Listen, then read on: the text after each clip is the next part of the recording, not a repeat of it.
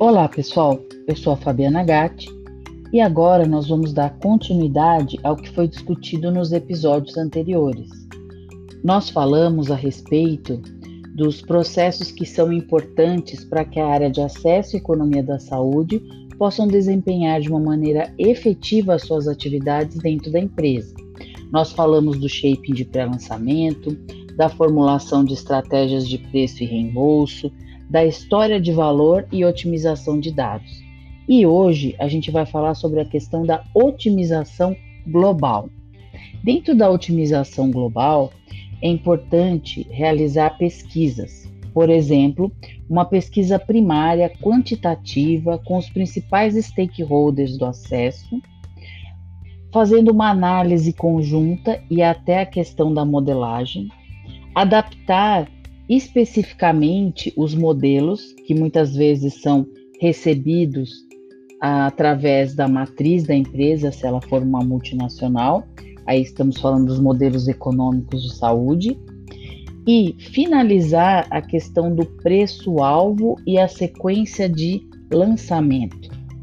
Entender a questão da, da contribuição dos preços de referência internacional, então, conhecer como a empresa tem a sua estratégia de preços globalmente nos países estabelecer um plano de contingência.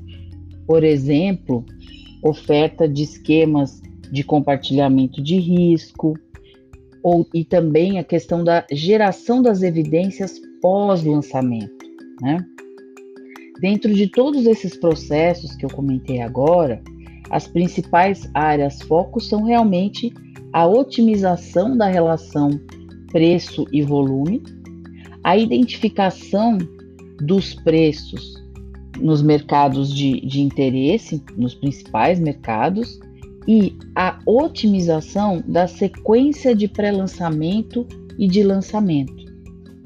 É importante que todas essas atividades de análise quantitativa, adaptação de modelos, avaliação de preços globais, todas essas uh, estratégias juntas, elas vão trazer justamente o que? Qual o benefício esperado?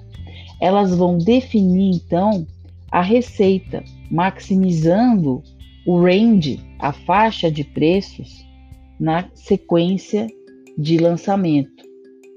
Por hoje é só. Até mais!